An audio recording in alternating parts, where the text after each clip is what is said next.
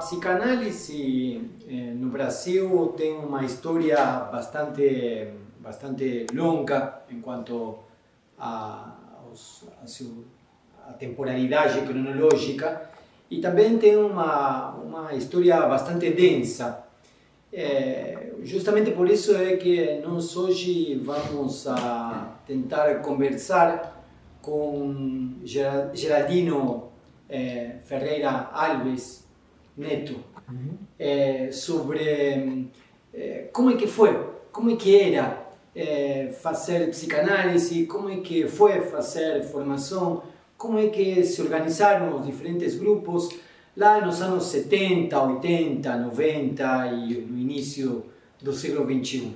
Eu sou Daniel Omar Pérez e este é o podcast de Filosofia e Psicanálise.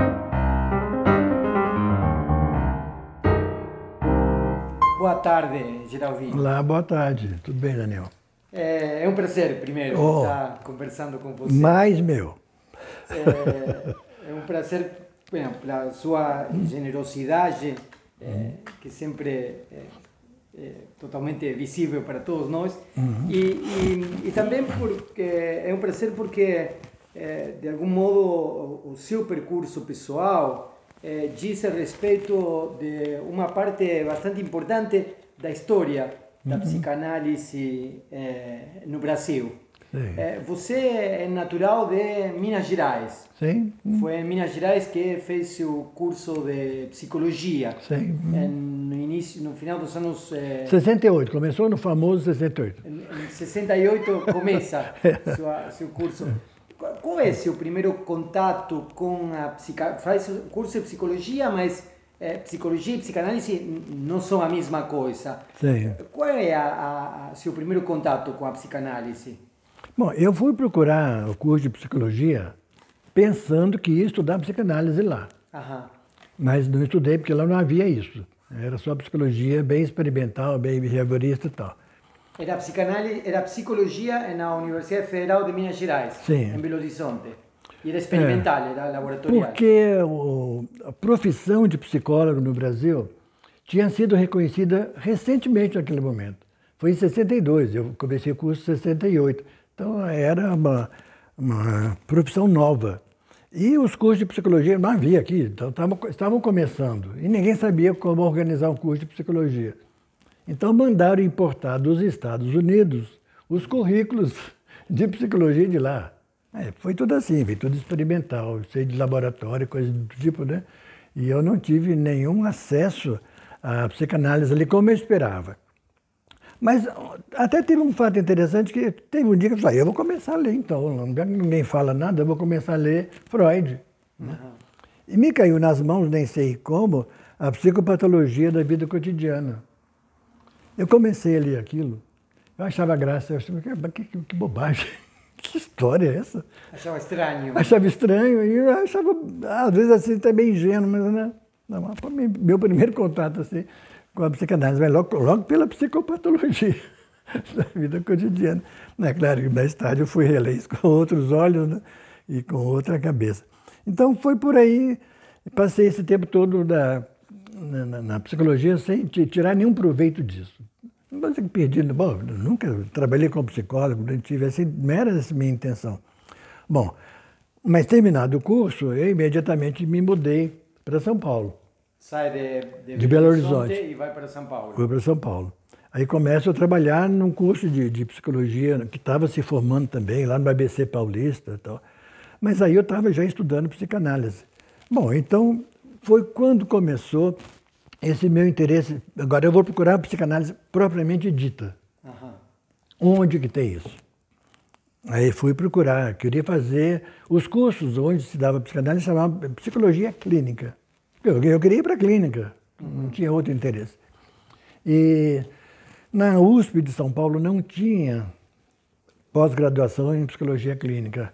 Na Católica de São Paulo também não tinha. Coisa estranha. Campinas tinha. Então, a PUC de Campinas. Então, eu me inscrevi aqui no curso, né? Eu acho que aí começou, então, essa minha história com a psicanálise, que eu acho muito curiosa, pelo seguinte, eu tive muita sorte. Uhum. Vou dizer que tive muita sorte que Anos 74, 75, a psicanálise lacaniana estava chegando ao Brasil. Estava começando naquele momento. E eu fui justamente dar de cara com pessoas que eram lacanianos, estavam também começando a estudar Lacan. Aqui, então, em Campinas, era Luiz Carlos Nogueira, que era professor na USP, lá de São Paulo, e aqui também na PUC, e ele já tinha um pouco mais de avanço no, na teoria lacaniana. E um psicanalista daqui de Campinas, Durval Quequinato. Durval. Durval Quequinato. Eh, ele, ele já tinha, ele tinha estado em Paris antes, passou um tempo na França, estudou um pouco lá. É, se não me engano, ele fez até algum contato, tem alguma análise com o próprio Lacan, eles se, se encontraram por lá. Então, o, o Durval dominava mais a psicanálise. Né? Bom, além de, dele, teve também é, Miguel de la Puente, que era um psicanalista da IPA. Uhum. Né? Mas ele se interessou por Lacan, até fez um curso comigo no início, ficou todo entusiasmado. Enfim, eu, eu, eu imagino, eu estava começando também. a gente ia trocando o que podia, uhum. o que a gente sabia. Muito bem.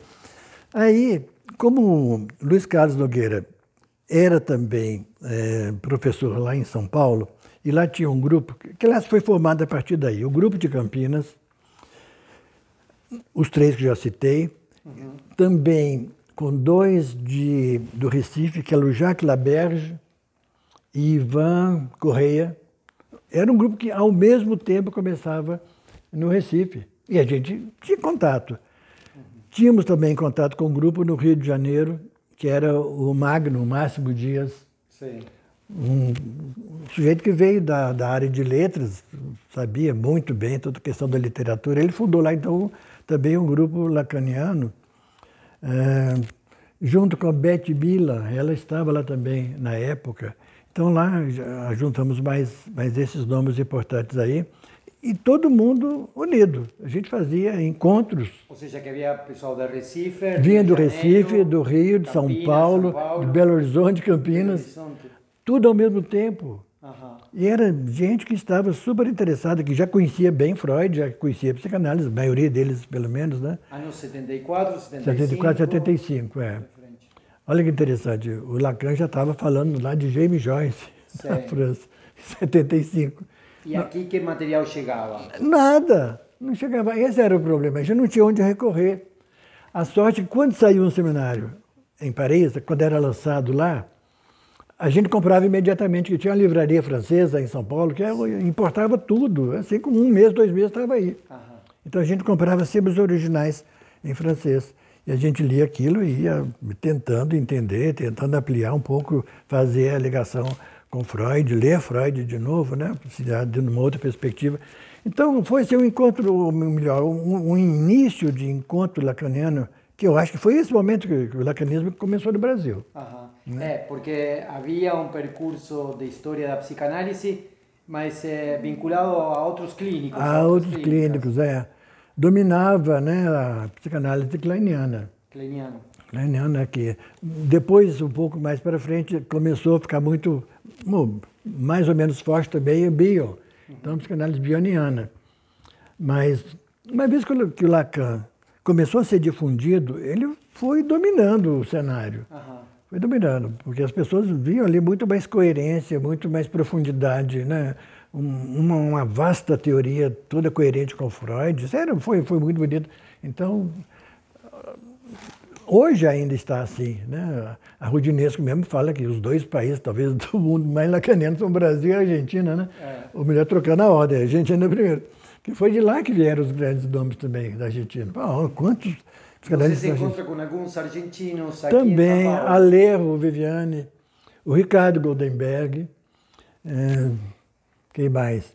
Ah, passou também uma, uma mulher psicanalista, não estou lembrando o nome dela, um pessoal que vinha da gente, e todo mundo, a gente... fundam um grupo aqui, um grupo. naquela época, como se chama o grupo? Que... Então, eu acho que o nome que mais predominou foi Centro de Estudos Freudianos. Centro de Estudos Freudianos. Centro de Estudos Freudianos. Então, esse congregava praticamente esse pessoal todo.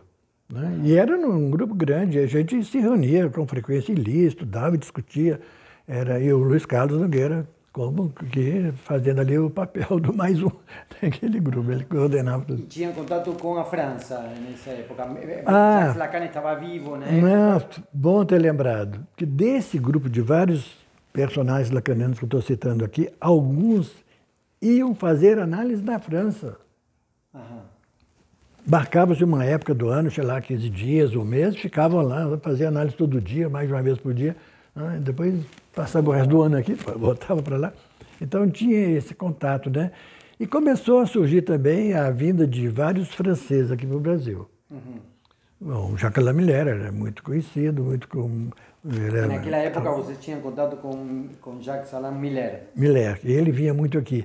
O outro era Alain Gros-Richard, também vinha com certa frequência aqui. Então a gente tinha contatos bons, sim, e conversava com eles. Como eu falei, a língua francesa não era um problema para o grupo, não sei explicar porquê, mas coincidência. Todo mundo entendia, falava, dava para tirar né, algum, algum papo interessante com os franceses. Então eles foram enriquecendo a gente aqui, sempre trazendo coisa nova, o que imagina. Então, de alguma forma, esse grupo eh, se articulava também, eh, não só aqui, Recife, Rio, São Paulo, Campinas, sino também com a Argentina e com... Argentina, ah, fomos a alguns, alguns congressos lá na Argentina. Aham. que eu participei, inclusive, lá, foi muito interessante. A gente ia lá, eles vinham muito aqui. Bom, então, é, o- esse grande grupo ah, acabou formando né, um, um centro, que é o Centro de Estudos Freudianos, que deu, foi esse primeiro impulso, mas a gente fazia congresso em vários lugares. Fizemos congresso no Recife, congresso ah, em Brasília, congresso em São Paulo. né? Então, o desenvolvimento eh, era muito rápido, aquele crescia porque tinha um, um tesão naquilo, todo mundo querendo aprender. Lacan, né? Como é que era fazer formação e fazer análise no final dos anos 70, Ah, então. 80? É, então, formação, a gente fazia assim, tinha muitos, muitos grupos de estudo. Ah, todos nós tínhamos grupos de estudo com todo mundo, com um, com outro, né? É, fazíamos jornadas né, de psicanálise, é, é, dávamos seminários, é, fazíamos enfim, congressos, é assim que a gente ia. né? E, e- e começaram a surgir textos escritos, já daí. Tem vários textos do próprio Oscar Cesaroto, do, do Márcio Peter, são dessa, essa época. Cesaroto tinha chegado à Argentina. Tinha chegado à Argentina, 70, também exatamente. fazia parte desse grupo. Eu fazia parte desse São grupo Paulo. também, em São Paulo. É. Então a gente escrevia alguns artigos no jornal, né? Uma vez aconteceu um fato curioso. Nós escrevemos um artigo para a Folha de São Paulo, aquele caderno, a Folha Mansa você nunca deve ter conhecido. E o artigo era sobre totem e tabu. Mas só que nós, que já tínhamos esse espírito bem brincalhão né, brasileiro, demos o título de totem e tatu. Brasileiro. Claro. Totem e tatu. Bom, publicou o artigo da Folha. Aí tinha um famoso jornalista, gente, como é que ele chama? Um famoso jornalista, Paulo, Paulo Francis. Aham. Não sei se vocês conhecem, Sim, Paulo. Francis. Caiu de pau em cima de nós. Uns psicanalistazinhas aí, kleinianos, ele falou, ele chamou a gente de kleiniano que não sabem nada, escreve tota e tatu, mas não é isso. não entendeu. A gente riu até, sabe? E a gente foi, olha, foi uma, uma diversão a gente ser chamado de psicanalistinha. Eles chegaram aí agora, não sabe nada. E como é que foi fazer análise naquela época? Ah, sim. Então, bom, eu tive a sorte, né? De, de pegar dois que estavam vindo de fora. Aham. E para eles sair muito bem. Caligares, excelente cara, enfim. Você fez análise primeiro com, Igual do Ísio. com a Luiz, Primeiro com o Luísio. Né? Depois com o Caligares. com Caligari. É, e teve episódios assim, muito curiosos da análise, mas isso aqui não é, não é fácil, né? é análise didática. Os outros eu não sei como é que se arrumavam.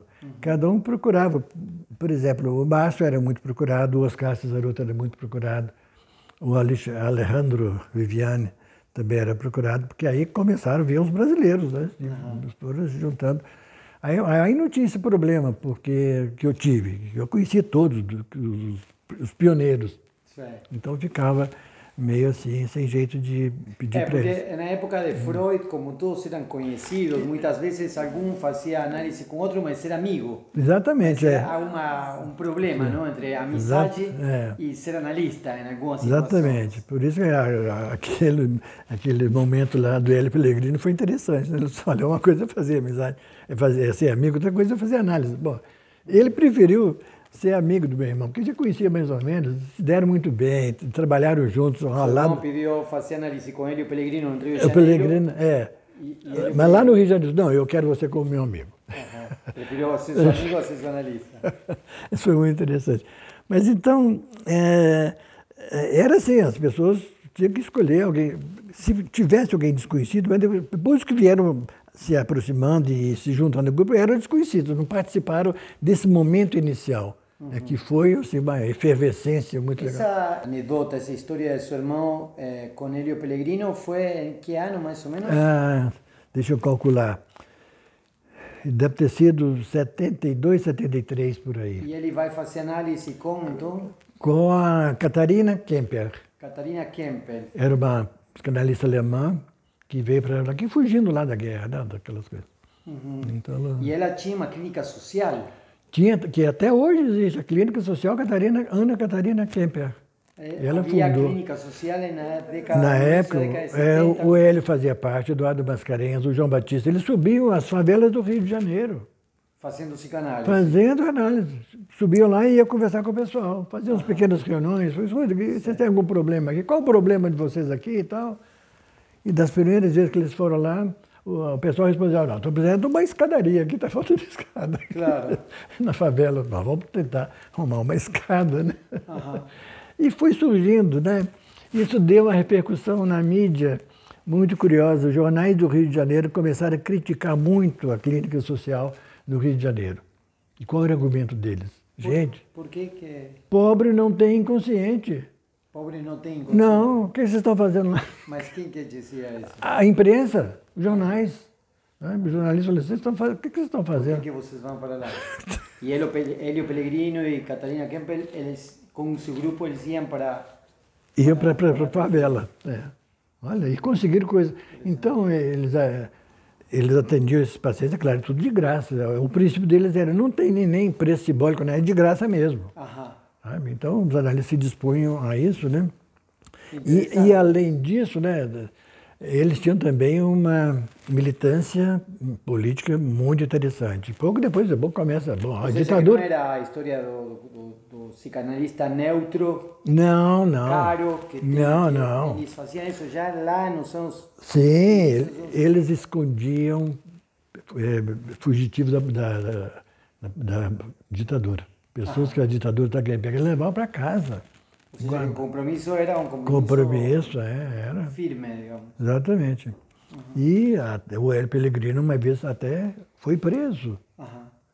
Agora, essa, essa é outra história muito interessante né, do Hélio Pellegrino, porque sabe-se lá por que cargas d'água Hélio Pellegrino se tornou muito amigo de ninguém menos do que Nelson Rodrigues.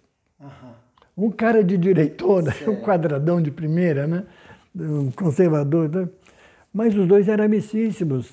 A única comparação que eu posso fazer é entre o Freud e o Oscar Pfister. né?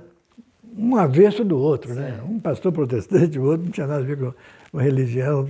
E os dois eram amicíssimos, um era compadre do outro, se recebiam, se recebiam na, na própria casa, passavam férias de casa um enfim. Tinham discussões de alto nível, né? inclusive com relação ao livro sobre o futuro do- de uma ilusão, né?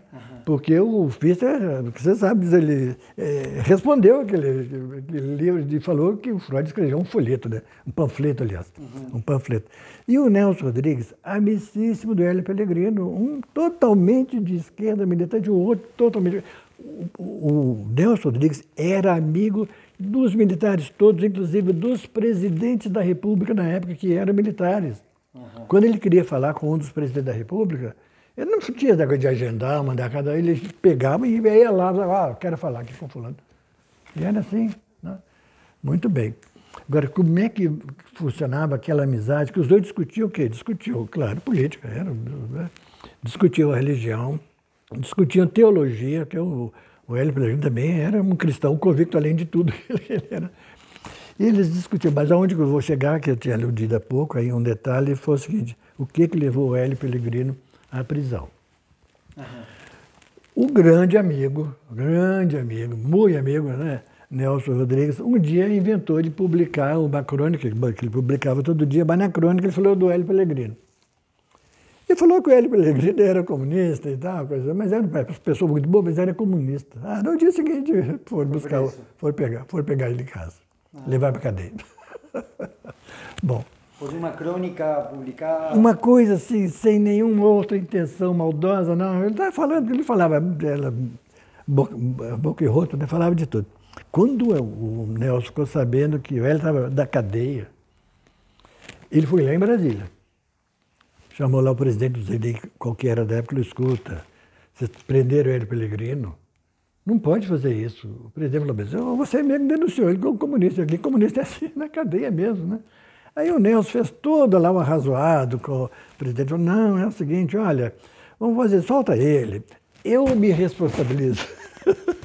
Pode soltar. Eu cuido de comunismo. Eu, né? Deixa comigo. Não, isso aqui foi modo de falar, expressão. Né? Foi modo de expressão. Né? Então, Aí os caras acabaram soltando ele, né? E o que, que aconteceu depois? Por acaso, numa daquelas avenidas beira-mar lá do, do, Rio, eh, vinham em sentido oposto o Hélio Pellegrino e o Nelson Rodrigues. Se encontraram, pouco depois que tinha saído da cadeia. O que, que você acha que aconteceu? Se abraçaram, numa boa. Oi, amigo e tal. Aí o Nelson, desculpa, eu te chamei de comunista. O, o, Hélio falou assim, escuta, mas eu sou mesmo. não tem problema, não. Continuaram amigos. Bom, olha, o que, que era a psicanálise. Mas falando no Hélio Pellegrini, ele tem outro momento importante, né, dentro da mídia brasileira, sobretudo carioca, né, que foi quando apareceu aquele famoso caso lá do, daquele psicanalista Amilcar Lobo, você deve ter ouvido falar, falar dele. Amilcar Lobo, ele está citado inclusive no dicionário de psicanálise da Elizabeth Rudinesco. Ah, sim. Amilcar Lobo, ele era formado na IPA. Aham. Pompa e circunstância. Tá? Toda coisa da análise didática, quatro anos aqui, quatro anos ali, que a casa toda está formado lá. Mas ele era de formação médica inicialmente. Não é que na época da ditadura os militares convidaram ele para assessorar as torturas que iam ser feitas com, com os presos políticos e ele aceitou. Ele aceitou. Então ele trabalhava lá, vendo o pessoal fazer a tortura, ele ficava calculando como médico até onde podia ir a tortura para o cara não morrer. Só não, só não deixa morrer, porque aí é coisa complicada. Ele trabalhava nisso, um psicanalista da, da sociedade né, da IPA. Bom, ele, alguém descobriu, alguém denunciou, ele uma vez num pleno, é, num pleno, uma reunião na televisão. Ele foi chamado para fazer uma, uma, entrevista na televisão. E durante a entrevista, uma mulher que estava na plateia se levantou, por favor, dá licença, quero falar. Esse cara aí é torturador, ele me torturou quando estive lá, né? Ela tinha, sido, tinha passado por ele. Aquilo foi um escândalo, né? um psicanalista. Né? Bom, não, depois correu o processo, ele foi expulso da Sociedade de Medicina, foi expulso lá da, da Sociedade de Psicanálise, mas olha, né, agora, olha a coragem do Hélio Pellegrino, né? E fez também um famoso artigo no jornal onde ele chamou os barões da psicanálise. Esse pessoal, né? uhum. que tem poder, que tem hierarquia, que se julga ao máximo, né? mas não, não serve para nada. Bom, y ahí en, en, esa época, era época de dictadura militar, por un lado Amílcar, por otro lado Helio y también los grupos, ahí es que llega también eh, a psicanálisis lacaniana, entonces, a retomada de Freud, ahí aparecen algunos franceses, también aparecen otros argentinos que estaban fugiendo de otra dictadura lá. Mas os argentinos que vieram para o Brasil vieram com um cabedal maravilhoso de conhecimento de psicanálise. Eles estavam muito à frente da gente, mas nem, nem tinha comparação. A gente Eles aprendeu muito com ele. É, o Oscar Mazota, né? Ah, sim. Oscar Mazota foi quem, de algum modo, introduz É, o Oscar Cesarotto é, foi aluno do Oscar Mazota. Ah, isso eu não sabia. Ah, então, é, foi uma contribuição muito importante para nós aqui. Né? E eles estão até hoje, você está aí agora se juntando a eles, né? até hoje sendo-se um esteio da, da, da, psicanálise, sobretudo lacaniana, com toda uma teorização aprofundada, segura e tal. Né? Aí você estava trabalhando nos anos, metade da década de 70, então estava trabalhando em São Paulo e, e vinha para estudar ah, para, para Campinas. Estudar para cá. Como é que depois você vem para Campinas? Então, como o, o Duval Quequinato era um dos professores da pós, e ele tinha aberto aqui em Campinas uma associação, a ACP, Associação Campinense de Psicanálise. Que é até hoje. Até hoje, ela já existia até hoje. E como eu tinha muito contato com ele, um dia ele me mandou um convite que eu fiquei assim, mas que isso? Falei, olha, vem aqui para você atender pacientes aqui em Campinas. Eu falei, mas como? Ninguém me pediu, ninguém me chamou, ninguém me demandou. Não, você vem porque eu não estou dando conta, tem muita gente querendo fazer análise aqui, todo mundo queria fazer análise com ele, falando, eu não dou conta, vem para cá e você atende as pessoas aqui. Eu falei, ô Duval, mas acontece o seguinte, mas a transferência é com você, comigo. Não, mas vem assim mesmo, eu acabei vindo. Durante algum tempo, então, eu tinha consultório em São Paulo e em Campinas. Ah. Né? Então, aí, eu, eventualmente, eu frequentava, bom, era lá até que eu trabalhava, era no, no, na casa que, que a CP existia e funcionava. Nessa época, eu também conheci, tomei conhecimento aqui da, do grupo do Mauro Mendes, né, que era escola de psicanálise, não lembro o nome, que agora é a Tique. Né? Esse grupo aí também tinha algum contato lá com eles. Mas eu tinha sorte de encontrar gente boa para todo lado. Eram os anos, mais ou menos? Agora que ano que vai ser isso? Deixa eu ver. Que você fazia esse É, já estava já estava no final do, do século passado, né? A gente falar de século passado, mas era verdade. Porque até no final do século passado, em 1993, foi que aconteceu o famoso episódio lá que o Miller chegou aqui no Brasil, foi em São Paulo, convocou todos os lacanianos, tinha uns três grupos lacanianos, convocou sem falar para que era, a gente foi, bom, alguma novidade. Chegou lá, eu vim dissolver aqui todos os grupos lacanianos. Ele veio dissolver? Ele veio dissolver, sem falar nada com ninguém, é, é monocraticamente, sem pedir opinião. Gente, como dissolver? Com que autoridade? Não foi ele que fundou, não foi ele, né? Então foi. A, bom, eu estava no, no, anfiteatro lá, cheio de gente, está todo mundo lá. Tá cheio. Eu imediatamente levantei e fui embora, eu nunca mais tomei conhecimento. que ele falou assim: eu vim agora fundar a Escola Mundial. Eu não estou interessado nisso, não. Até porque nessa época já tinha havido um movimento lá no Rio de Janeiro que foi mantido pelo é, Magno. Aham. M de Magno? M é, é, é Magno Máximo Dias. MM é aquele Então, isso foi em 85. Uhum.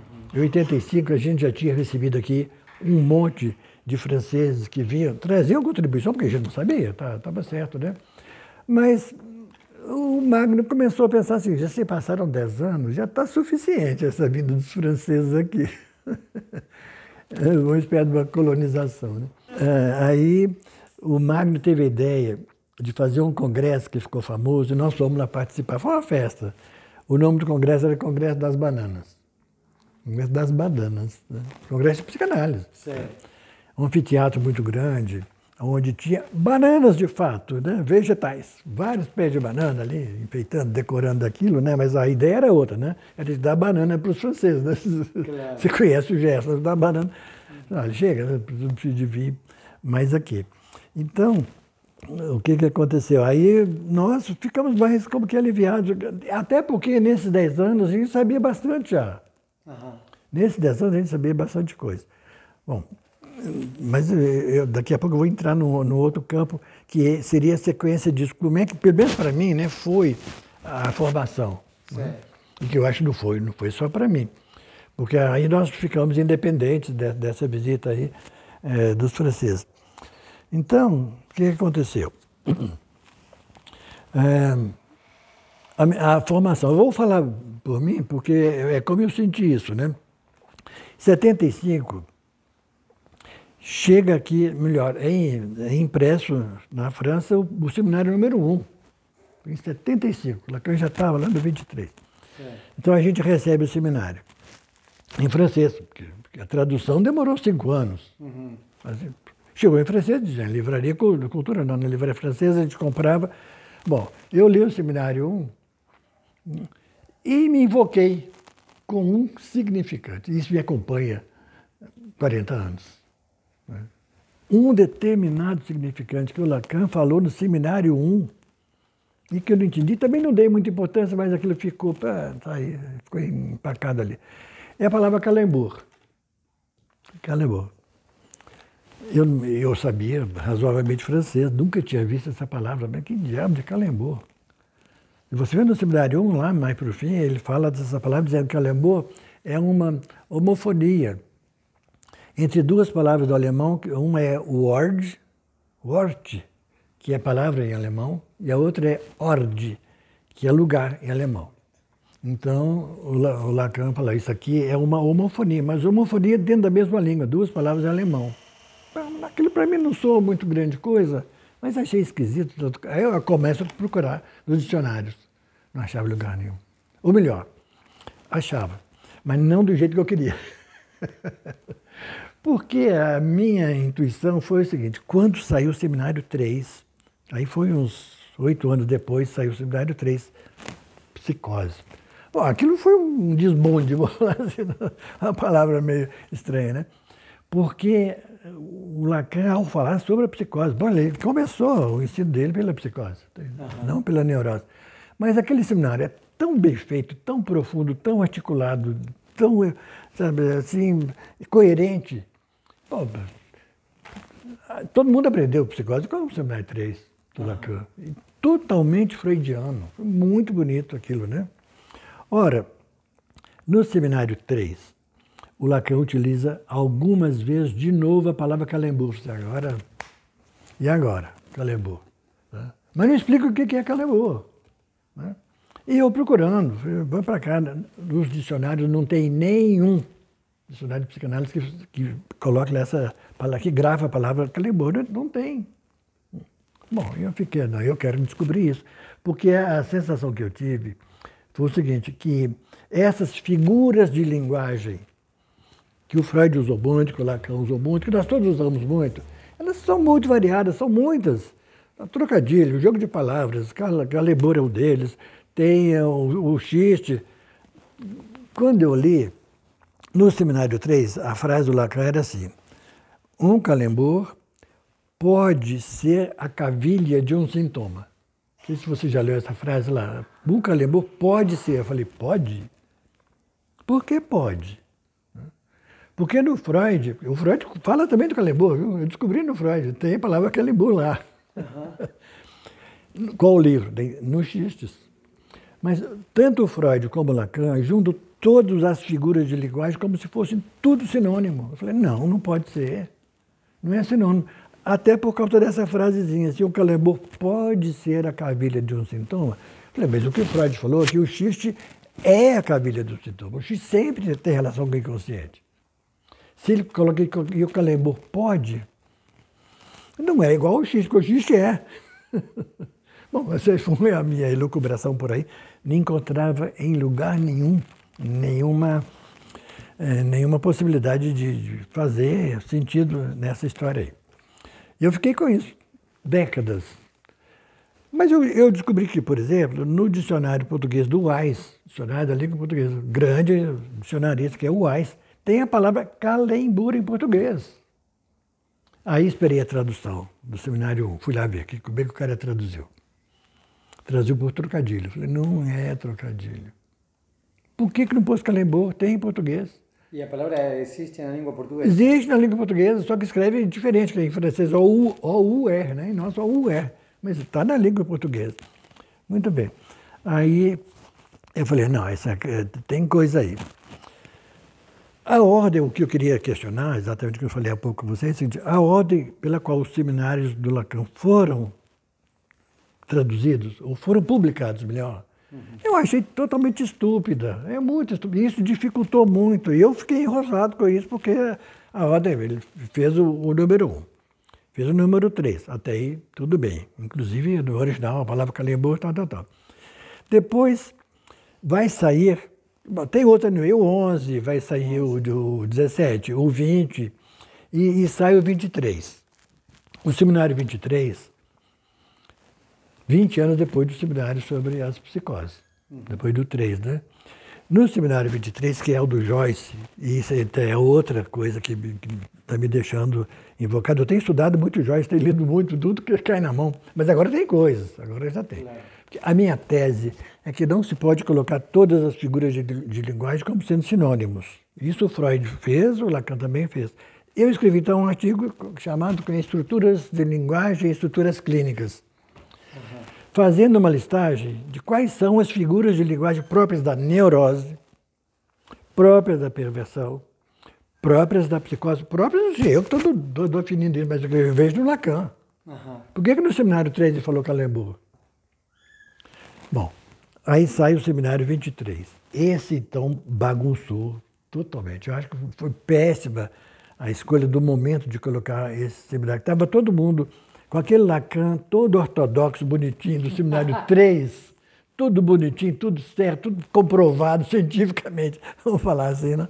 Bom, aí veio o 23, bagunçou tudo. Bagunçou tudo. Quando eu li o 23, eu falei, gente, agora. Porque bom, o Lacan já estava no outro momento, já, é a tal história. Quantos Lacans teve, né? Uhum. Ninguém duvida que teve um Freud só, foi o Freud do começo ao fim. Mas Lacan tem gente que fala que foi um só. Tudo bem, é, há que respeitar. Tudo bem, vira ali uma unidade, uma maneira, um desenvolvimento que justifica ser um só. Eu acho que muita gente acha que são dois, pelo menos. O Lacan do simbólico e o Lacan do real. O próprio Miller, li recentemente, fala que são três Lacans. Além do Lacan do simbólico, do retorno ao Freud. Por que, que chama retorno ao Freud? Tem o Lacan do real, que vê essa segunda parte a partir do 10, do, do 12, 13, por aí, que é real. E o que, que, é real? O Lacan nunca explicou direito também o que, que é. Você falou, ninguém sabe. Ele mesmo fala que ninguém sabe, não existe, não dá para a gente falar sobre. Bom, agora veio o real, outro momento. Aí ele coloca no seminário 23 os mesmos, exatíssimos, os mesmos que tinha colocado no seminário 3. Só que não significa mais a mesma coisa. Uhum. É isso que me, me invocou, olha. E, e, você vai fazendo todo eh, o estudo enquanto, bom, Lacan morre na década de 80, então Sim. você começa estudando Lacan com a, o ensino do primeiro Lacan. Primeiro Lacan. Assim, quando Lacan já estava em seu último. Pois é, quando, quando a gente conseguiu. E vai chegando ah. um, um, material e outro. E outro, exatamente. Quando a gente começou a estudar, nos primeiros anos, era eh, uniforme, era um estudo claro. assim, linear, perfeito. Né? então, uma coisa só ia enriquecendo mais a outra. Mas quando sai o seminário 23, ele pega os mesmos conceitos lá de 20 anos atrás, claro, do seminário 3, e fala de forclusão, uhum. do nome do pai, fala tudo isso que tinha falado lá no Xereba, lá pegou super bem. Uhum. Aí começa. Aqui agora com o Jorge, o que, que aconteceu? Ele fez uma, uma prótese, não, como é que chama? Prótese. Ele fez uma prótese Prótese de quê? Uma prótese do nome do pai. Se ele construiu uma prótese do nome do pai, quando você coloca uma prótese é onde falta alguma coisa. Você perdeu uma perna, você põe uma perna de pau, é uma prótese. Então você põe uma coisa onde não estava. Uhum. Ora, se ele fez uma prótese do nome do pai, ele está dizendo que o nome do pai não estava. Uhum. Você não precisava fazer prótese. Se ele estivesse lá, não tinha que fazer prótese. Que Depois, ele, com a outra palavra que ele utilizou, é, o pai do nome. Ele criou o pai do nome. Ele fez uma suplência. Suplência, está faltando, você vai lá e supre. Né? Então, todo o raciocínio no seminário 23 é assim, que o Joyce não tinha o nome do pai. Portanto, voltando ao 3, ele era psicótico. Uhum. Mas no 23 ele não é psicótico, apesar de tudo isso. Gente, vai entender uma coisa dessa, né? Então, é, eu, eu, ando brincando dizendo o seminário 23 é o avesso do seminário 3. É. é o avesso do ele reformula a, é. sua, a sua clínica a partir daí. Aí vem lá, olha, fiquei assim besta de ver, no seminário 23, o número de nós borromianos que ele desenha, 100, mais de 100.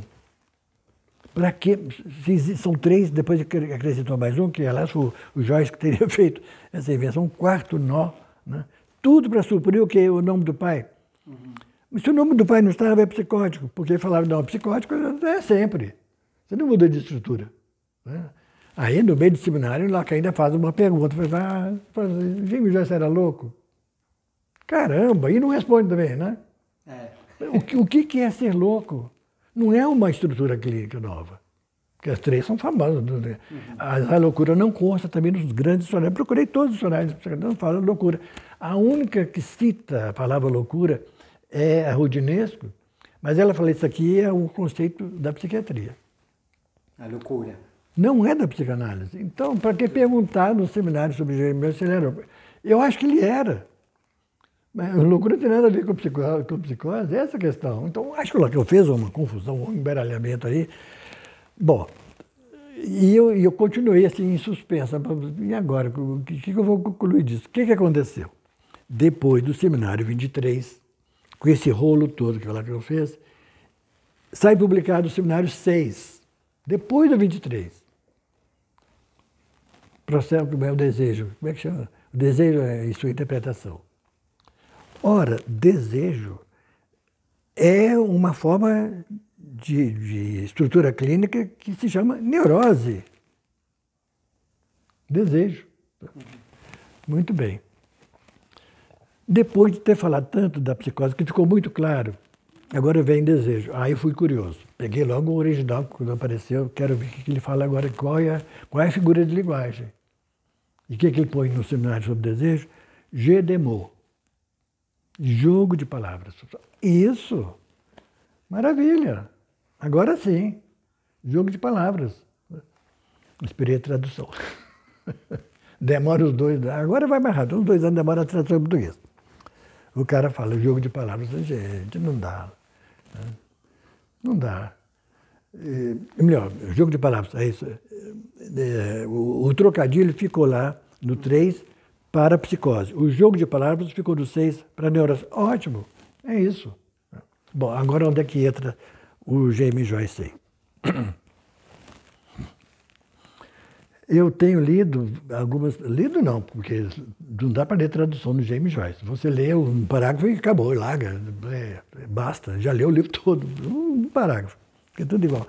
Mas os especialistas em James Joyce, que não são psicanalistas, que estudam James Joyce, que traduzem James Joyce, acabou de sair uma nova tradução agora da Dirce Valtric, né? em 2022. Todos eles falam, olha, o Lacan, melhor, o Lacan também, mas o James Joyce usava calembur o tempo todo. Então ele define o que é o calembur. É o que está no James Joyce, que o Lacan também cita, e que tentou é, imitar no Seminário 24. E que não é um trocadilho. Não é trocadilho. Aquilo é, aquilo é calambur. O que, que eu atualmente defendo como sendo um calambur? Calambur, eu falei calambur em português. É aquilo que o, o fala assim no seminário 20. Ele dá toda a dica, mas não, você tem que ir lá e puxar.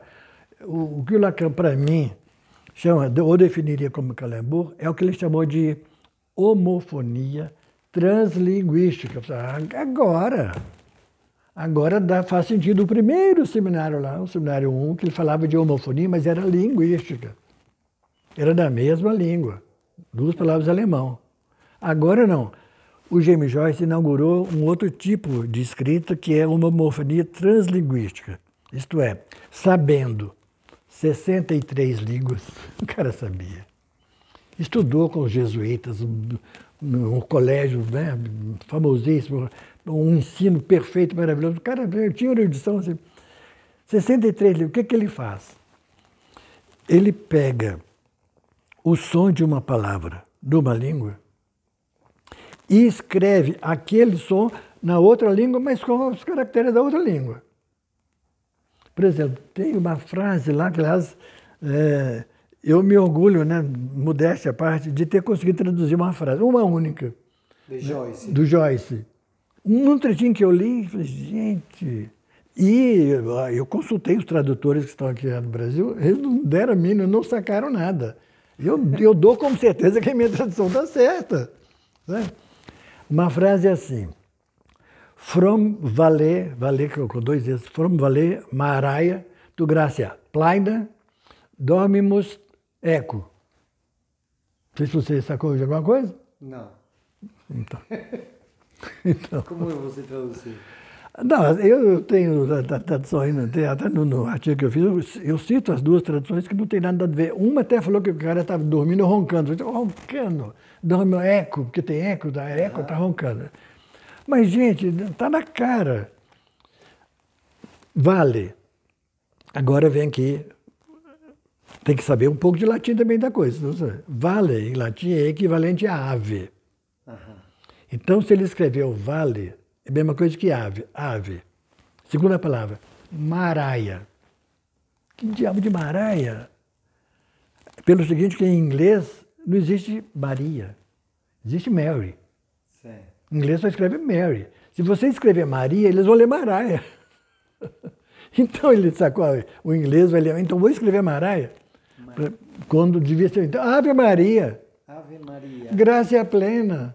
Graça plena. Uhum. Dominus, é, Dominus teco. Caramba. Não é isso? Bom, mas aí tem que saber qualquer coisa menos inglês. para poder entender. Mas não, o pior é que o inglês dele não é inglês de fato. Não, é, é um irlandês que também é, é peculiar. É, é, gálico, né, que chama lá, é gaélico, gaélico. É, e parece que os irlandeses têm um modo brincalhão. Ah, eles brincam com a, é. brincam com a linguagem, é. Então, olha, é, depois que eu li essa sequência toda, e saquei, eu acho que eu saquei o que é o calebô. Por que, que o Lacan fala disso só na psicose? Tudo bem. Uhum. Porque psicose tem neologismo, a pessoa cria palavras, mas é diferente nos psicóticos e no James Joyce. Nos psicóticos, eles criam palavras que não existem em lugar nenhum. Não é um pedaço de uma língua contra outra, é uma língua nova. Está lá o xereba, você não sabe o que é aquelas coisas que ele falava, né? Está aí a Estamira, né?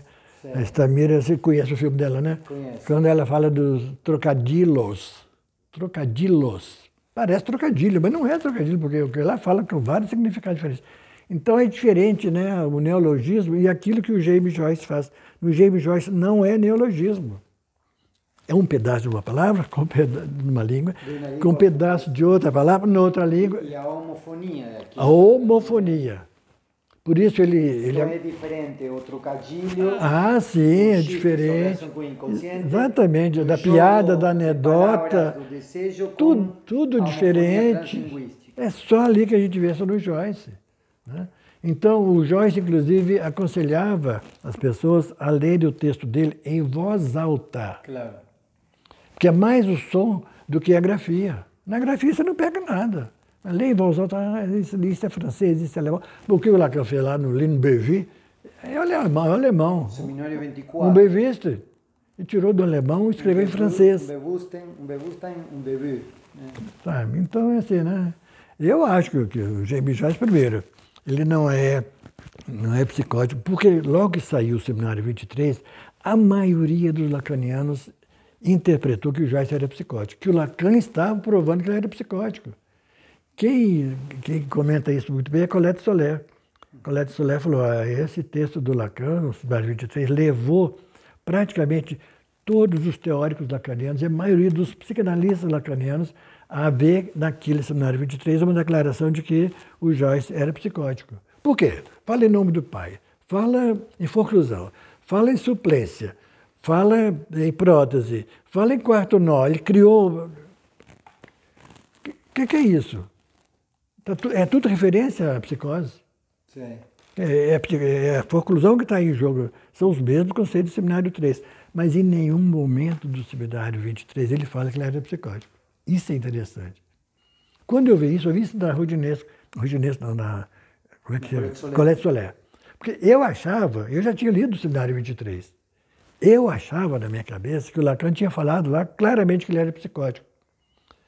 Aí surgiu um grupo que está atualmente comigo fazendo um, um cartel, e Dom Lemos de novo, ele não fala, em nenhum momento fala de psicose. Aí alguém foi lá nesses buscadores que tem na internet e procurou a palavra psicose. Ah, apareceu, achou. Achou a palavra psicose. Sim, mas não estava falando que o James Joyce. Ele estava, era citando a tese dele, da neurose, como é que é da, da, da, paranoia. Sim, o problema da personalidade. Personalidade, é, essa paranoia, né? E é, ali falava a psicose paranoica. Psicose paranoica e sua relação com a personalidade. Está vendo? Falou psicose, mas não está falando do James Joyce. Está tá citando o livro dele, o, te, o, título do livro dele. Então, ele não fala de psicose. Mas aí então fala de uma, de uma outra clínica. É outra, exatamente. É por isso que eu falo que é o avesso. Né? Uhum. A primeira é a clínica do simbólico. Eu acredito nisso, que tem, tem esses dois lá casa. O primeiro eu acho que merecia ir para o altar. O cara, nossa mãe, que perfeição, que e que profundidade, que clareza! Como é que vai se dando essa descoberta desse Lacan nos anos? Nos anos 93 você disse que vem Miller e dissolve os grupos lacanianos. Lá, lá de Campinas, em, é. Em São Paulo. São Paulo, Campinas, e, São Paulo. E se fazem diferentes grupos, continuam diferentes Continuando, grupos de, é. de psicanálise. Aí, aí uma parte divide, né? Uma ah. parte que eu acho, eu considero, não sei se é impressão minha, que eu considero que é uma parte bem menor, do pessoal da clínica do Real. Uhum. Que mantém, que você tem que fazer uma clínica do Real, segundo Lacan. Uhum. Mas o Miller fala de um terceiro, isso eu não sabia, nunca tinha ouvido falar. Então teria um terceiro Lacan, que se chama da psicanálise absoluta. Falei, o quê? Ah, isso não sei. Absoluta eu conheço, é uma vodka, tem uma vodka muito boa. Que se chama absoluta. não sabia. E os grupos que se fazem aqui em, em é em Campinas? Campinas. Está a ACP, que você vem por convite do Urvali, que começa Sim. a atender, e, e, ao final você vem... Eu também frequentei depois do grupo do Mauro. Da, o que hoje é. Que hoje é. Depois que o Milé dissolveu tudo lá, eu agora... Eu, eu vou entrar, não, não vou me filiar necessariamente, não, mas eu vou frequentar. Uhum. Né? Ir assistir alguma coisa, participar, eventualmente ser convidado também. Então, é, eu acho que essa diferença né, entre um, dois ou três Lacans. A Michele, por exemplo, Michele Faria, defende a ideia que só teve um. Bom, ela pegou o seminário do primeiro ao último e viu ali uma certa unidade. Eu acho que é a partir do seminário. Qual foi o seminário que eu vi que foi esse momento da ruptura? Seminário 9, identificação. Hum. Bom, ele acho que nem foi publicado ainda, né? Já foi publicado? Ainda não foi. Pois é. é eu tenho lá um, eu tenho um texto lá do um texto do Recife. É, eu li esse seminário e achei esquisito. A primeira parte que está falando de identificação foi mais ou menos no sentido de identificação freudiana, coisa do tipo assim, né? Então a primeira parte do seminário eu considerei como fazendo parte do primeiro Lacan, mas a segunda parte já não era. Começa com a topologia e aquilo ali vira uma matemática, né? Claro, ele introduz então, filho, não. um debate com, os, com, a filosofia analítica, inclusive, então, não? com, com o é, nome próprio. Não, é, eu achei que não, não é legal. Então o Lacan, bom, ele tinha direito de tomar o rumo que ele bem entendesse, né? Mas que eu acho que ele é contraditório, o segundo com, com o primeiro, né? Uhum. Porque, aliás, outra coisa importante aqui, outra descoberta que eu fiz recentemente, relendo, por acaso, o seminário 10. Não, desculpa, seminário 20, em Cor, sobre gozo, aquela coisa toda. Uhum. Nesse seminário, antes, portanto, do 23, antes do James Joyce, o Lacan fala do James Joyce.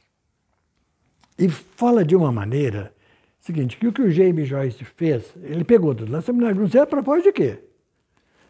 Qual é a do Joyce? O que o Joyce fez foi exatamente o que nós analistas fazemos, tirando novos significados dos significantes que vão ser trabalhados, vai, tá, tá, tá, tá, tá, tá né? Então, o que ele coloca no Joyce é um das daquelas figuras de linguagem que é o lapso. Ele fala claramente que o Joyce fez são lapsos. Lapso da neurose. Uhum. Atos falhas, companhia limitada. E diz que o discurso do Joyce é literalmente o mesmo que nós analistas fazemos, é o discurso analítico. Uhum. Sem discurso analítico tem subjetividade, é o discurso da subjetividade. Não pode falar que o cara desse é, é psicótico. Então, nesse seminário 20, para mim, aquilo é a definição em si, que o James Joyce é neurótico. Uhum. E eu termino, até um artigo que escrevi com isso, eu falei, olha, o, James, o que é o James Joyce? É um gênio, é um gênio da linguagem, é um gênio do simbólico.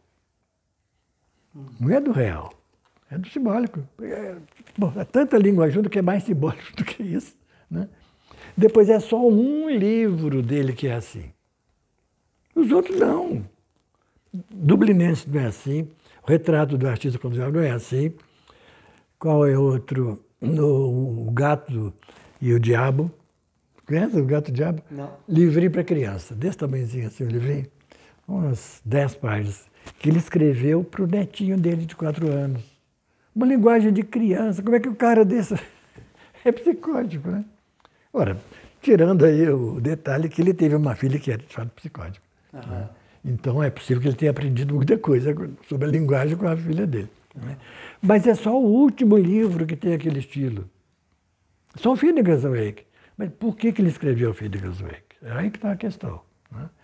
Então aquilo foi uma espécie de uma revolta né, que ele teve com as duas coisas mais importantes da vida dele, que era a igreja e a, e a, e a Inglaterra. Uhum. Por quê? A Irlanda foi sempre submissa ao Império Britânico. Ele, ele, não, ele era militante político.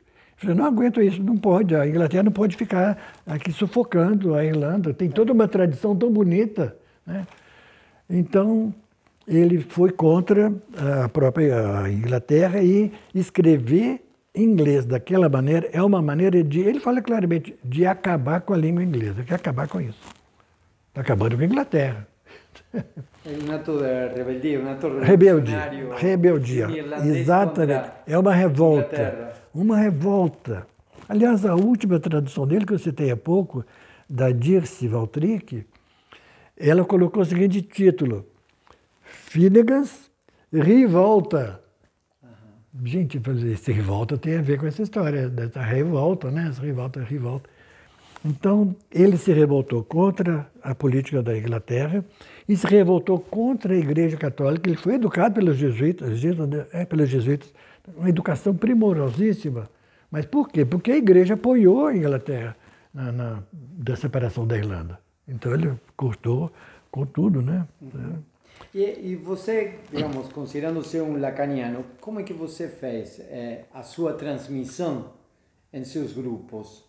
É, em psicanálise, bom, quem conhece um pouco a ah, história da, da, psicanálise aqui em, em, no Brasil, você sabe, sabe que você formou muitos analistas. Sei. Sabe qual foi a minha sorte? Eu volto a falar que, que é a minha sorte. Quando eu comecei aqui em Campinas com Luiz Carlos Nogueira, com Duval Quequinato, então, o método que ele estava usando para aquele curso de pós-graduação era levar ao mesmo tempo Freud e Lacan juntos. Uhum. Eu achei isso maravilhoso. Porque tem gente, eu vou estudar primeiro 10 anos só de Freud, depois não sei quantos de lá. Não, você começa logo com os dois. Uhum. É muito mais bonito, muito mais profundo. Você vai comparando com o outro. O que, que o Lacan falou disso, o que, que o Freud falou, o que, que tem a ver isso com isso, de onde que ele tirou, e o Freud. Então, eu sempre segui esse método. Aliás, o, o livro que eu escrevi, né? sobre psicanálise é 12 lições sobre Freud e Lacan. 12 lições de 2010. 2010. 10. No 2017 saiu uma nova edição, ah. 2010. Né? 12 lições sobre Freud. Eu sempre ensino assim, olha. Aliás, quando eu era professor, lá em, Ruiz Ramos, do ABC Paulista, eu fui professor no curso de psicologia. Logo que eu vim para São Paulo. Comecei a trabalhar assim, não tinha, não tinha trabalho. E eu já começava a colocar algumas noções do Lacan. Os professores me criticavam. Você não pode ficar botando Lacan aqui, não é para aluno de graduação. Não, não é para aluno é aluno de graduação. Não tem, não tem época para você aprender Freud, Lacan ou James Joyce. Você se, aprende quando você se interessa. Você pensa, então, eu comecei desde lá, levando sempre junto Freud e Lacan. Então, é, por exemplo, né, pega narcisismo no Freud. Vê tudo lá. Agora, estádio de espelho. Né, o estádio espelho faz você voltar o tempo todo para o narcisismo. Então você vai e vem, Freud, eu acho muito mais bonito assim, mais profundo. Uhum. Né? Então, é... E esse é o tipo de transmissão que você faz nos anos 90, 2000, ah, 2010? Sim. Ah, foi sempre assim. Não sei se estou entendendo bem a sua pergunta, mas eu responderia o seguinte: toda transmissão que eu tento fazer uhum. é só do primeiro Lacan. Do primeiro Lacan. o segundo eu não acho. Não, o negócio do real, tenha, tenha paciência. O nobo robiano, aquela coisa, aquelas figuras doidas. Né? Para que isso? Porque isso é que, que é? Isso é matemática. Uhum. Isso é matemática. Topologia, aonde se situa a topologia? É na matemática. Ora, a matemática é uma ciência exata, aliás, exatíssima. Portanto, o discurso da matemática é o discurso da objetividade. Não tem sujeito nenhum ali. O número não tem subjetividade nenhuma. Por que você vai querer botar a psicanálise ali engessada dentro de uma matemática? Freud nunca falou de matemática que eu lembro, que eu saiba, não, não organização. Nem precisou, e para quê? Então, eu acho que a matemática, segundo Lacan, só veio conturbar o primeiro. Foi muito bem organizado. Honra seja feita. Honra seja, esse eu defendo com, com. Eu prefiro seguir esse caminho. Uhum. Aqui em, em Campinas existem vários grupos lacanianos, tá? Ainda está a associação, está a TIQUE, está a CP. A, a, a, CP, Aí tem, tem uma outra. Associação Livre, a TIQUE. Tem mais uma. É, tem o IPEP, que também... Ah, bom, mas o IPEP, é, o Francisco, Francisco sempre foi lacaniano e freudiano, é, né? Então, quer dizer, e são, são lacanianos, Sim. cada um tem seu grupo, mas a gente. Entre, eh, sim, mas a gente faz, faz parcerias. Isso. A gente faz parceria numa é. boa, não tem não problema. se trata de, de, não. de correntes antagônicas. Não, não, ninguém briga com ninguém. A gente vai tomar cerveja junto, não tem problema não. Eu acho que é isso, psicanálise é isso, né? É interessante, porque uhum. aí os grupos é, uhum. foram se formando. É, intuo eu pela relação de transferencial. Transferencial. E, e Exatamente. havia eh, trabalhos conjuntos, por exemplo, políticas da psicanálise, que foi um evento que Teve um congresso, é, foi todo mundo. Todo, todo mundo, juntos, sim. É, tem o Cine Debate. Aham, também. Vai a TIQUE, vai a CP, vai a Associação Livre. Ótimo, por que não, né? Café Lacaniano, Isso. que ficou agora meio parado por causa da, da, pandemia, da pandemia aí, né? E também o Cine Debate parou também, mas está sendo retomado. Eu digo que é interessante porque é uma experiência onde, depois da morte de Lacan, parece que há, digamos, uma divisão na França ah, que repercute sim. aqui no Brasil, na Argentina, hum. e há assim como que lacanianos de um lado que não se falam com lacanianos de outro, e, e a experiência que há aqui sim. em Campinas não Não, é tão legal isso, a gente poder compartilhar, gente. e a gente aprende entre nós. Uhum. Todos, todos aprendem, é uma vantagem que a gente tem. Uhum. Ninguém é dono da verdade de uma, é eu sou certo, você está errado. Não, tem nada disso. Então, eu acho que o lacanismo está muito bem no Brasil. A quantidade de livros publicados, né, de, de, de psicanalistas lacanistas que escreve, nossa, é muito, não, não tem problema, não falta mais. Né? Mas eu já entrei né, até no Google buscando o tal do Calembour, não tem nada de novo. o Calembour me implicou. A gente tem que escrever sobre o Calembour, então. Não, até eu fiquei surpreso esses dias. Eu vou lá no, no Google ver se tem alguma novidade. Achei o meu artigo lá sobre o Calembour, botaram não sei quem. Né, Aliás, foi de uma revista aqui da Unicamp, que é a revista de filosofia da Unicamp, publicou um artigo meu sobre o Calembour. Ah. a revista, ela é online, né? Aham. E aparece lá o artigo. Mas eu já mudei algumas coisas que eu escrevi lá, eu estou sempre mudando. Qual foi o seu último livro? É, até parece que eu tenho a coleção, só dois. Não, não, mas. Minhas tem, obras completas. Você tem uma série de, de textos? Ah, texto tem muitos, é. Mas eu vou fazendo, vou publicando e nem sempre um bate exatamente com o outro, que eu vou avançando aqui, quando eu pego uma coisa nova, eu coloco lá, né? É, mas o último. Porque o de Doze Eleições é um livro que não é o livro, aqui, é. sino que também é. está em, em, África. Sim. E que é o trabalho que Sim. começou lá. A Helena Lima, junto com você, com Christian Dunker. Sim. E Sim. com outros. Aliás, está um movimento muito bonito isso, aí. Isso. E, e, eles estão trabalhando em Moçambique, eh, o, diria mais do que Moçambique, em, em, outros países, em outros países de língua, de língua portuguesa, está trabalhando eh, psicanálise a partir desse livro, entre Sim. outras coisas, mas a partir é. desse livro, é, As Duas é. Seleções de é. Freud. Eu tinha escrito um outro livro antes, o primeiro não foi esse não. O outro foi sobre cinema, cinema e psicanálise. Cinema e psicanálise. É, esse foi de 2001. Uhum. Lá foi uma história também um tanto curiosa. O que é né? cinema e psicanálise? a história é a seguinte. Eu nunca fui expert de cinema. Psicanálise é meu hobby. Mas cinema eu sempre admiro, gosto muito. Mas, vou lembrar mais ou menos a data, o livro saiu em 2001. Então, no final do século passado, aí, final da década de 90, uma colega psicanalista lá de São Paulo, chamada Samira Chalubi, né? Foi ela que introduziu toda essa história da semiótica e psicanálise. O curso de semiótica lá na PUC, né, que até hoje funciona, semiótica psicanalítica, foi ela que introduziu. E ela entendia bem de semiótica e tal. E um dia ela resolveu fazer um evento, aí, um, sei lá, uma espécie de um congresso sobre psicanálise e cinema. Tudo bem. Ela programou então vários cineastas para serem debatidos lá. Um deles era o Vendas. Eu nem estava sabendo o que aquilo ia acontecer.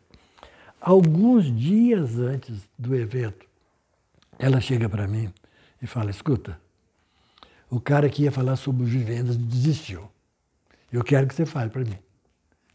Samira, eu não entendo nada desse cara. Não sei, nunca li nada, nunca estudei. Eu assisti dois filmes, naquela época eu assisti dois filmes dele só, que era o Paris, Texas que eu adorei, muito bonito, entendi tudo. E é, processo, processo não, Asas do Desejo.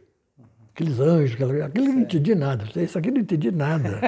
sabe? Como é que eu vou falar sobre esse cara? Não, mas ah, você é meu amigo, você tem que quebrar esse galho. Eu não tenho outra pessoa, não posso deixar esse buraco lá no Congresso. E falou, Samira, tá bom, eu vou topar. Eu tinha uma, uma semana para preparar o assunto e começar a estudar o Vivendas, caramba. Imagina, saí atrás, né? O que eu pude fazer. E até que o pessoal gostou um pouco, né? Eu, eu, eu comentei mais no Paris, Texas, que eu tinha assistido, gostei muito da ideia, né? Bom, algo que não era o meu, meu hobby, que não era o meu interesse naquele momento, acabou que eu, acabei gostando. Sabe de uma coisa? Eu vou continuar estudando vivendas. E continuei por minha própria conta, sem nenhum outro, né? Aí comecei a frequentar o Instituto Goethe, lá de São Paulo, tinha tudo, biblioteca, os filmes, todos os artigos de jornal, livros, tudo, tudo a respeito do, do, do homem aí, né? Então, Vivendas me pareceu o seguinte, o percurso do Vivendas me parece um percurso psicanalítico. Eu fui vendo isso pelos filmes, pelos temas dos filmes, pelos temas dos filmes. Eu falei, isso aqui dá um artigo, eu vou escrever. Bom, acabou saindo um livro. Né? Então, a, o, o, percurso do Vivendas ele se fez em três períodos. Todos os intérpretes dele falam isso. Então, é claro que foram três períodos bem marcantes. O primeiro período foi na Alemanha. Ele se formou lá na primeira turma da faculdade de cinema. Tinha isso na Alemanha. Ele se formou lá e começou a fazer os primeiros trabalhos dele, né? E o filme que mais se destaca né, nesse, além de outros muito interessantes, bem, bem tanto primitivos, mas o filme que se destaca mais é O Medo do Goleiro Diante do Pênalti. Olha só o título. O Medo do Goleiro Diante do Pênalti. Né? Que em Portugal tem outro título, aliás, o título de Portugal me incentivou mais. Em Portugal é Angústia do Goleiro Diante do Pênalti. Angústia, aqui tem. Vamos lá. Bom, a história, não sei se você conhece, né? é um jogo de futebol onde não sabe nem quem, quem é que está jogando, não tem nome do time, não tem placar, não tem nada. Você vê os, os jogadores andando para lá e para cá, a bola rolando para cá, né? e é, as pessoas comentando entre si o seguinte, olha, para a gente ver uma boa partida de futebol, é, não é interessante você ficar olhando os jogadores onde é que eles vão, onde é que eles chutam, não. Você fica olhando os olhos do goleiro. Olha só. Pelos olhos do goleiro, você vai tirar a conclusão o que está acontecendo dentro do campo. A questão do olhar, sabe? Se ele olha para a bola, a bola não é importante. Bom, enfim. Mas, é, um certo momento, o goleiro foi reclamar. Ah, teve um pênalti. então, o goleiro ficou raciocinando assim: quem vai bater é Fulano. Eu conheço Fulano, eu sei como é que ele bate pênalti. Ele sempre bate para um lado, o mesmo lado sempre. Parece que é assim mesmo. Todo jogador bate sempre para o mesmo lado, né? Então eu falei, bem se hoje ele pensar em bater para o lado de lá, lado contrário, né? Acho que lado que eu vou pular. Bom, essa é a história da angústia né, do goleiro. Bom, bem, isso ficou mais ou menos aí como é, introdução. O cara então foi reclamar com o juiz e o juiz expulsou ele de campo. Ele ficou andando pela rua sem ter onde ficar, porque a única coisa que ele sabia fazer, jogar futebol, foi expulso do time. Bom, aí começou a frequentar cinemas à noite, era a única coisa que ele fazia. E no cinema tinha uma bilheteira chamada Glória, se não me engano, que ele se encantou com ela. Bom, ficou amigo da Glória, não tinha nada que fazer, nem de dia nem de noite, vamos pegar aí uma amizade com essa Glória. Bom, fui para o apartamento da Glória, de noite.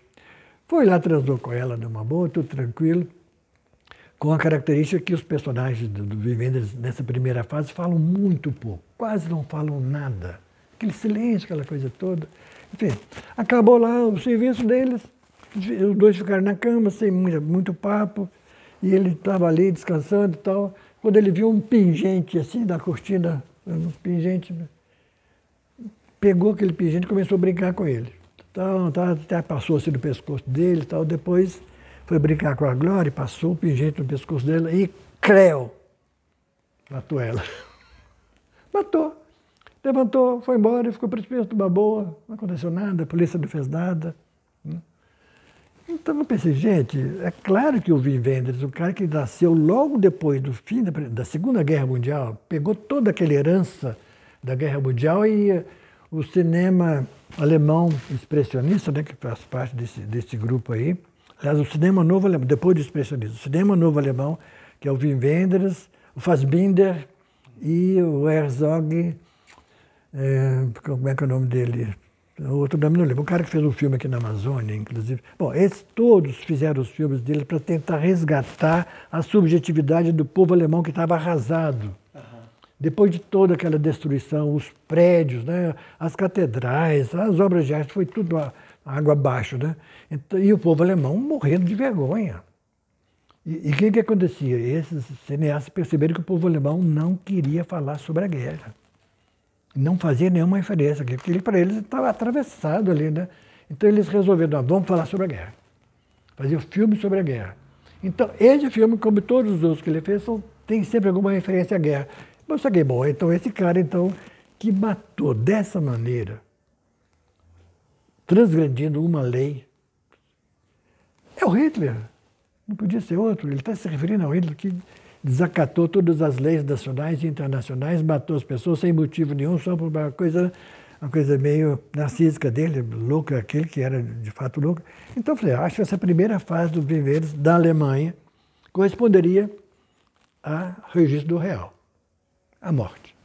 Uhum. Hitler, além da psicose dele.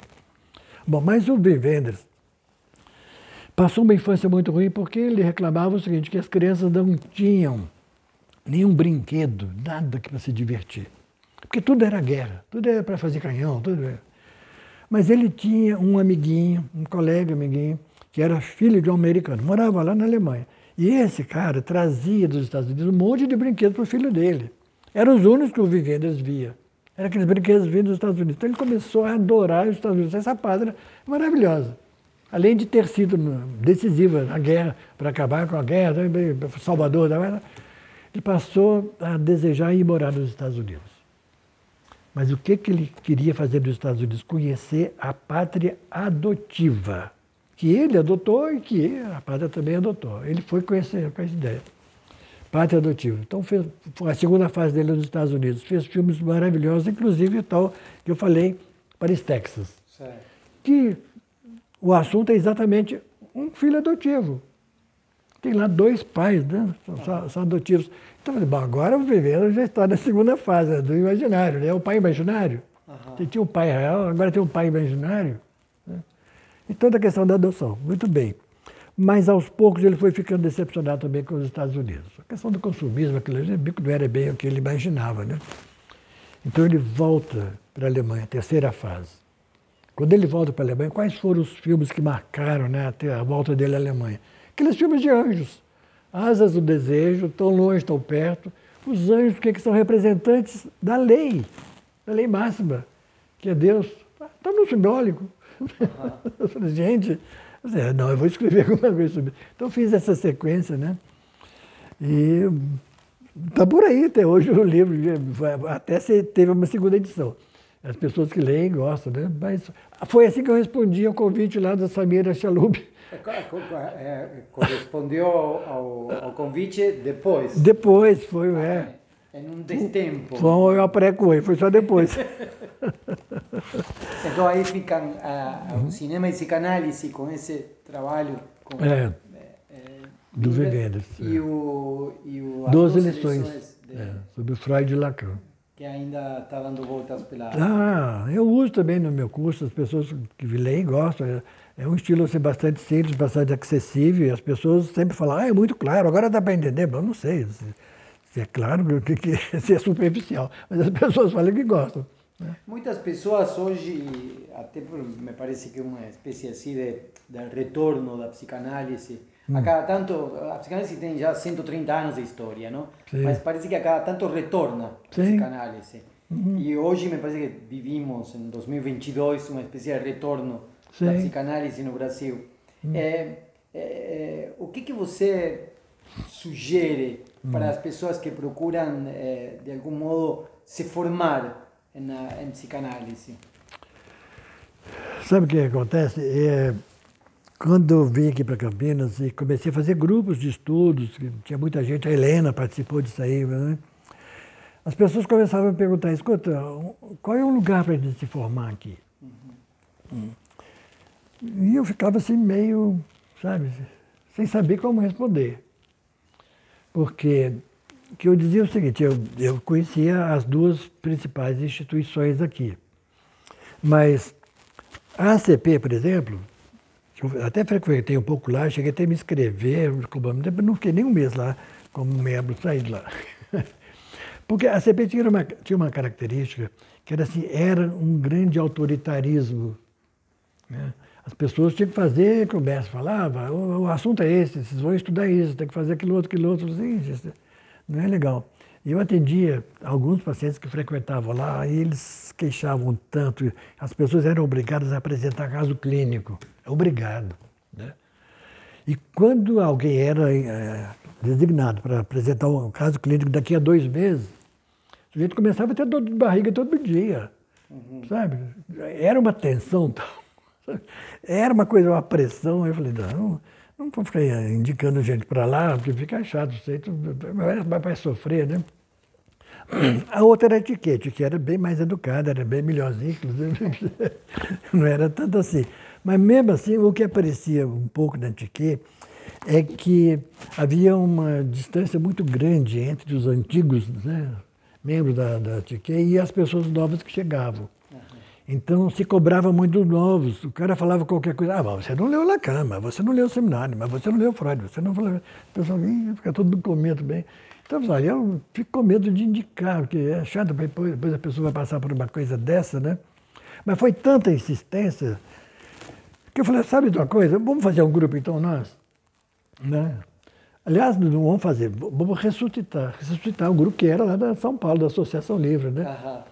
Então começou uma espécie de uma instituição, uma espécie, porque a instituição a gente não faz, ela, ela nasce, quando você vê ela já está. Ela já está instituída. Você vê, hoje eu vou falar, não é assim. E eu que não queria falar, porque eu não quero fundar nada, não quero mexer com isso não. Eu passei por algumas experiências de instituição e é muito ruim, são muito neuróticas, são muito ruins, muito perversas até. Né? A única que eu me dei bem, a única, foi a Associação Livre também, éramos amigos. Não tinha regulamento, não tinha nada, não tinha regimento, não tinha nada. Né? A gente se reunia lá no, consultório, trabalhávamos juntos, e várias vezes a gente combinava, olha, esse fim de semana a gente precisa se reunir, vamos fazer um estatuto, não é possível. Não tem uma linha escrita sobre a Associação Livre, tudo bem, então sexta-feira era o dia. Sexta-feira à noite a gente terminava lá, ia para o barzinho. o que que saía? Não saía nada. Entrava cerveja, a gente tomava cerveja. Ninguém escreveu uma linha sobre a Associação Livre. Mas não foi preciso. Não tivemos problema Havia nenhum. uma dinâmica própria. Havia uma dinâmica própria. Você refunda a Associação Livre aqui em Campinas. Ah, então. Isso aconteceu agora em 2017, só um pouco, sete anos, 2017. Cinco anos Cinco atrás. anos atrás. Né? E está começando de novo. Ah, O pessoal de São Paulo também se reorganizou da mesma época. Nasceu aqui lá de novo. Né? Com Cesaroto. Né? Cesaroto de novo. né? Agora tem o Paul Cardoso também. Tem a Fanny Risgail, que já frequentou há muito tempo lá a antiga associação também. Então, é assim, mas assim, é uma frase que eu sempre repito do Jurandir Freire. Não sei se você conhece o Jurandir Sim, Freire, um grande sociólogo. É, exatamente, grande sociólogo. Uma vez eu perguntei para ele, Ô, Jurandir, o que, que você faz lá no ciclo? Ele era do ciclo também, psicanalítico lá. Do, do ciclo, é, lá do, do, do João Batista, meu irmão, do Hélio Pellegrino. Ele falou assim, ah, eu não faço nada. Falei, Meu nome está lá, na lista. Mas eu não faço nada. Porque eu acho que uma instituição de psicanálise não se organiza assim. Um grupo de psicanalistas, um grupo tem que ser especialmente amigos, são pessoas amigas. Se não for amigo, não funciona. Sabe? Eu achei aquilo tão bonito, né? É isso aí. Então a formação passa por essa relação Ah, é, é- essa né? transferência de trabalho, é a transferência mesmo, né? Uhum. No sentido mesmo de uma transferência amorosa. Ah, eu Acho que é assim que funciona. Bom, não foi assim que o Freud começou, com a, Sim. com a reunião das quartas-feiras? Eram os amigos dele, falavam sobre ele, falavam sobre tudo, falavam sobre as, as análises, as famílias dele, eles faziam supervisão uns com os outros. Bom, é isso aí. Beleza? Muito obrigado. Oh, imagina, eu que agradeço o convite. Acho que falei demais. A menina deve estar cansada. Muito obrigado.